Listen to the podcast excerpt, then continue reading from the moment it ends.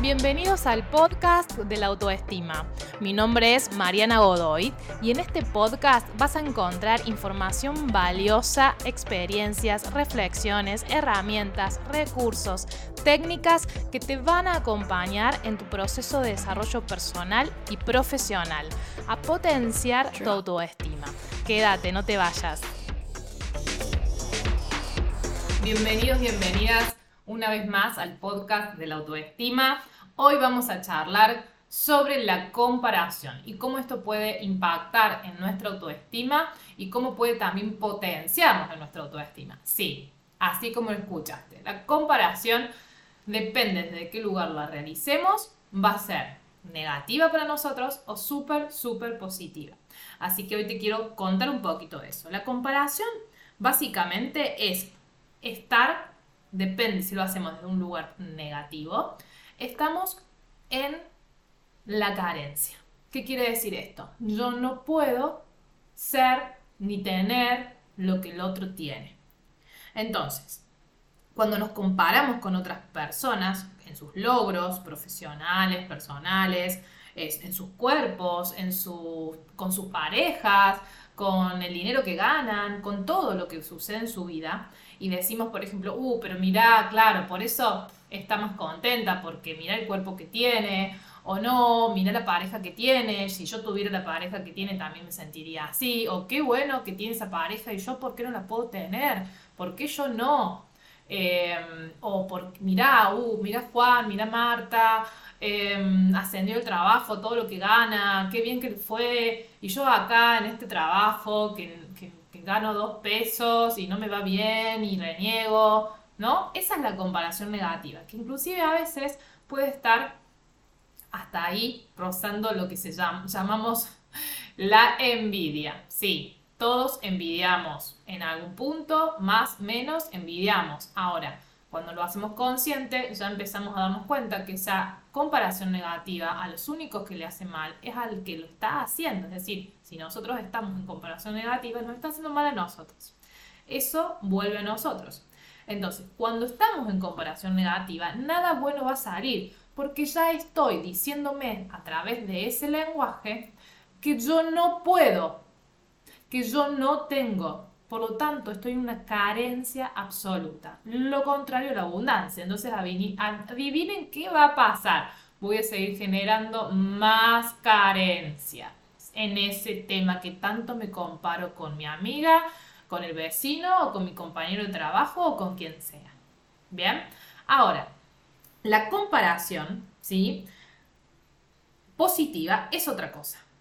¿Por qué? Porque en esta comparación negativa, ¿qué pasa? Aparecen las inseguridades, las expectativas no cumplidas y por lo tanto todas las frustraciones que a veces tenemos. En cambio, la comparación positiva, que ahora te voy a contar qué sería eso y cómo, se, cómo lo podrías empezar a, transformar a esta comparación negativa en positiva, nos abre posibilidad y nos saca de la frustración y de la expectativa, sino que nos pone en acción, nos abre posibilidad y nos posiciona en la abundancia. Y te doy un ejemplo concreto. Por ejemplo, en comparación negativa con un ejemplo laboral. Uh, pero mira, eh, a ella la ascendieron y mira todo lo que gana, oh, qué lindo, yo acá con este trabajo que no sé qué hacer o que no salgo de acá ni para allá, eh, que gano poco, que reniego con esto, con lo otro, que no me siento feliz en este trabajo, ¿sí? Bueno, ahí una comparación negativa, estoy en la carencia, no abre posibilidad claramente porque me deja en el mismo lugar, inclusive en un lugar de victimización. Ahora, ese mismo ejemplo desde la comparación positiva. Uh, mira, qué bueno qué logro tuvo esta persona. La ascendieron, ahora está ganando re bien. ¿Cómo me gustaría a mí poder llegar a eso? ¿Sí? ¿Qué habrá hecho para poder lograr esa posición? ¿Será que a mí me, pasaría que tendré que estudiar otra cosa? ¿Qué, ¿Qué será lo que hizo? Inclusive hasta si tenés contacto con esa persona, podés preguntarle, Entonces, fíjate cómo tu cuerpo, al mirar la misma situación desde otro lugar, empieza a cambiar. Fíjate cómo tu emoción cambia al mirarlo desde otro lugar positivamente. Y automáticamente te estás diciendo a través de esa comparación positiva y ese lenguaje, porque todos nos estamos comparando todo el tiempo, es que yo también puedo. Quizás con otros recursos, quizás con otros tiempos, en otro proceso, pero yo también puedo. Quizás yo también puedo. No es lo mismo o diferente, pero quizás puedo. Entonces me empiezo a poner en, en, un lugar más de poder personal y no en victimización de que yo no puedo salir de ahí. Empiezo a pensar en planes de acción para lograr eso. Me empiezo a motivar e inspirar a través del otro, a través de esa comparación. Miren todo lo que cambió con un cambio de perspectiva respecto a lo que pasa y con un cambio de lenguaje, de cómo me hablo ante esa situación que me estoy comparando. Entonces, la energía y el foco ya en la comparación positiva va a vos y la comparación negativa, la energía y el foco están, en el otro. Por lo tanto, cuando uno pone la energía y el foco en el otro, no viene ninguna solución en cambio, cuando la pongo en mí, sí aparecen todas las soluciones. Entonces, que la energía vaya a vos y no a los demás. Que la comparación sirva para compararte positivamente, inspirarte, motivarte y verte como abundante.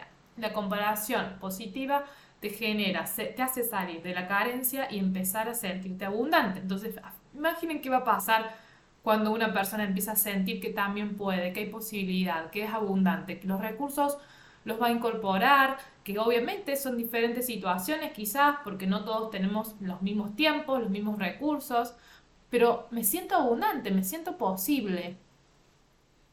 ¿Cómo cambia? Y eso es lo que voy a generar en mi vida, más tarde o más temprano. Te dejo dos ejercicios para trabajar este tema, además de esta toma de conciencia y empezar a practicarlo, ¿no? Porque esto es practíquelo, señor, señora. Cada vez que venga una comparación negativa, fíjese cómo puede verla positivamente, hacer una comparación positiva para que ahí empiecen a hacer, mandarle esta señal a su cerebro de que son abundantes, que hay posibilidades en su vida y no que son carentes y que nada pueden lograr en su vida. ¿Sí? Pero acá lo pueden apalancar con un ejercicio que les voy a dejar, que está en mi libro Libre tu Poder, que es un libro de autoestima, en donde hay 50 ejercicios prácticos para trabajar la autoestima. El que lo quiera lo puede, lo puede buscar en mi web, en mi Instagram, ahí está toda la información.